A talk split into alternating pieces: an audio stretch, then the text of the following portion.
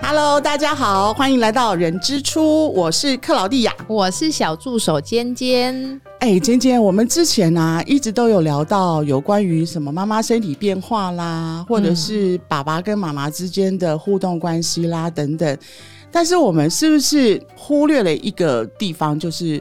其实他们在夫妻相处的时候，那宝宝在肚子里面到底听不听得到这些，不管是好的还是不好的，嗯是不是嗯，应该会吧，因为我儿子那时候，他只要听到电音的时候，咚哧哒哧咚哧哒哧的时他就候。他就很有反应，哎、对不对？超有反应的、人家都说那个胎教就是要听那个什么贝多芬啊什么的，哎、呀，完全没有要理我。哎、我在看韩剧啊，就发现说，好像韩剧里面演的都是宝宝在肚子里面的时候呢，他们都会叫身边的人，就是在妈妈身边的人的朋友，就是，哎、你不能讲不好听的话。他说，其实宝宝都听得到，对，但是相对来讲，我们现在在台湾好像比较少去讲到这些，应该比较重视在于说，哎、宝宝三个月之后稳定了，可能我们开始回家给他听一些音乐，就像你对，你就刚是刚要所提听的什么贝贝多芬芬啊，就是那个什么的，然后、呃古典，乐。对，但是其实好像胎教似乎不止于此啦，不只有音乐，它可能还有情绪问题等等。所以我觉得也想利用这个机会，我觉得我们也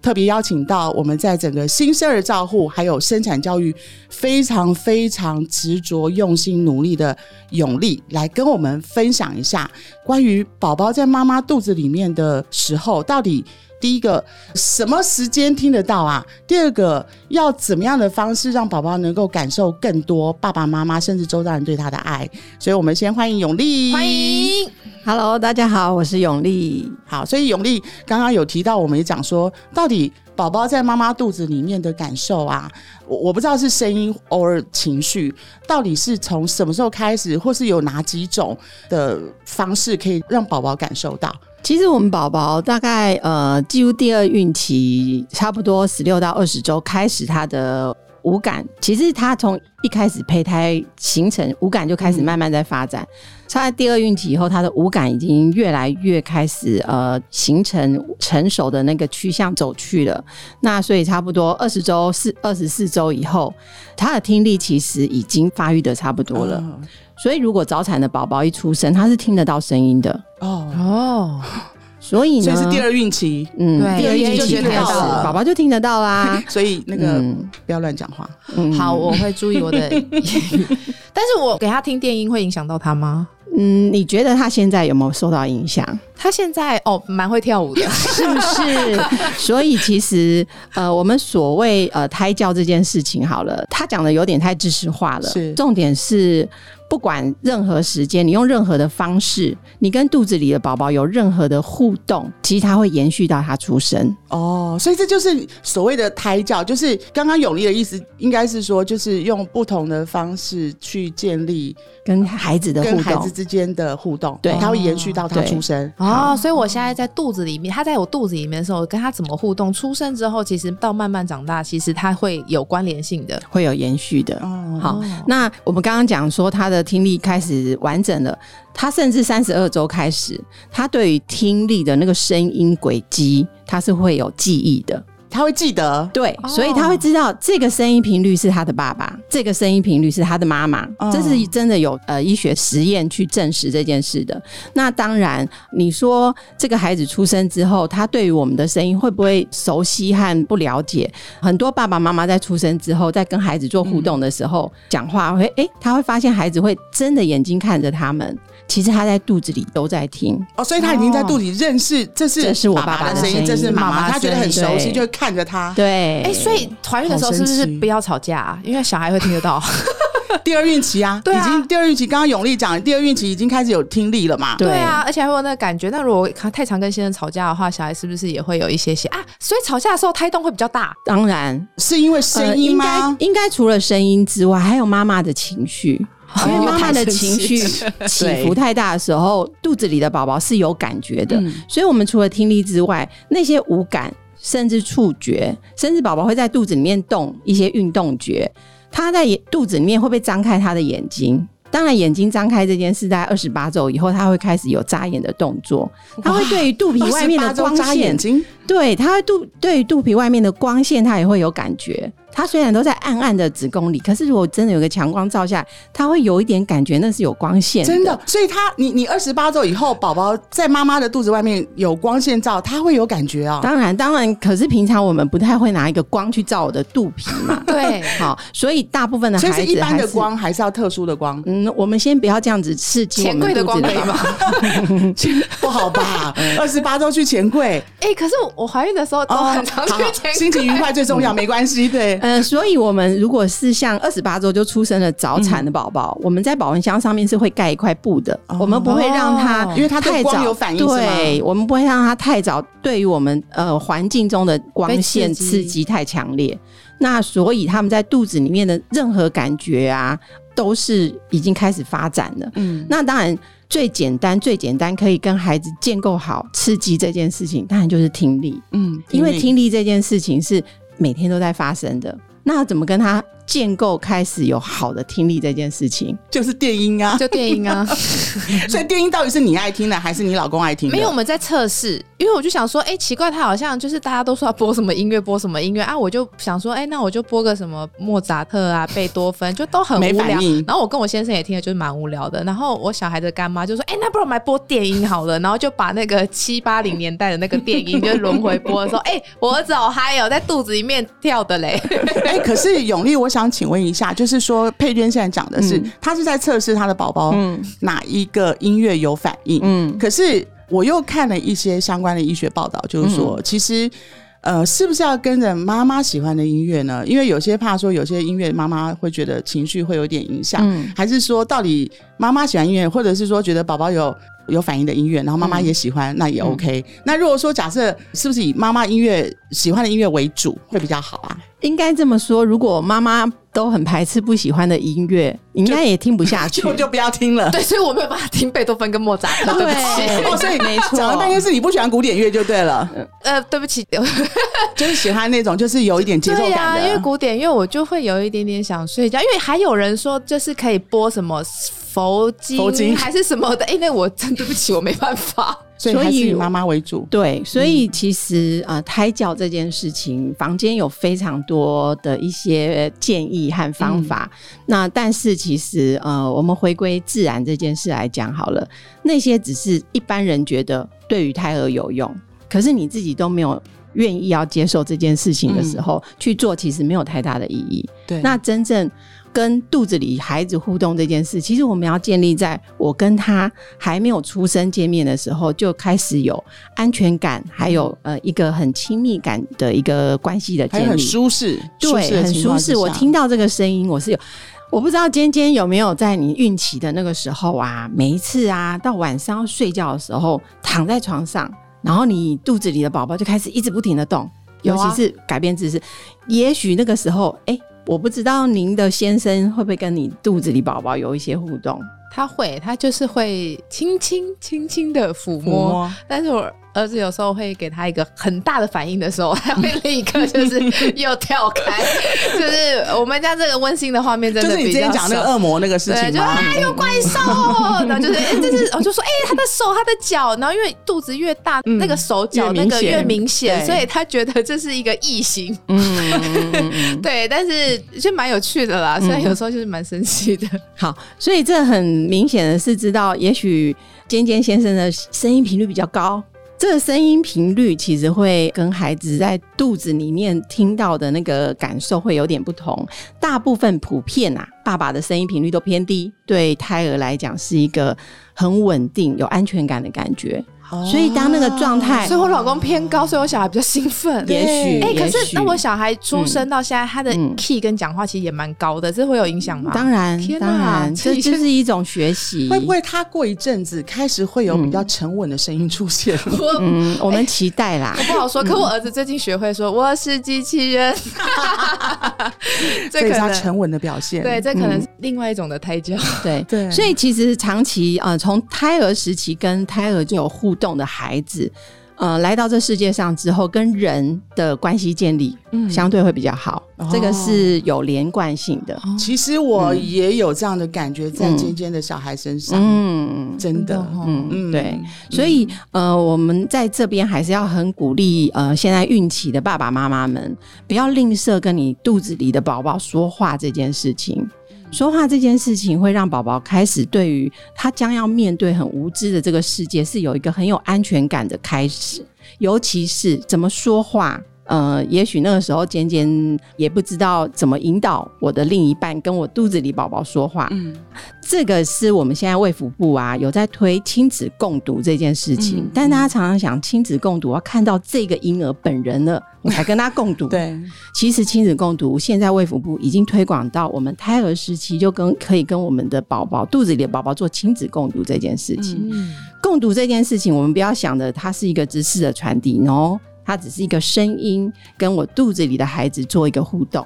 哦，好哦，聊所以聊讲天，故事给讲他故听事，对 爸爸也可以讲故事，对，呃，身边任何周遭的朋友哦都可可以，以家人对都可以，只要是熟悉的家人，他常常会出现在呃胎儿周围的人，其实都很适合。那当然还是夫妻本体，是因为我们每天生活在一起，至少晚上睡觉那段时间我们会在一起的时候，一定要念书，那也倒不一定。也许可以把我今天发生的事情跟我肚子里的宝宝说。有些人会觉得很尴尬，跟一个胎儿不知道怎么讲话。嗯哎、那我问一个问题，到底应该怎么样的姿势跟他讲话比较 好？啊对，因为大部分人看到人家怀孕就会说哦，嗨嗨，宝宝你好，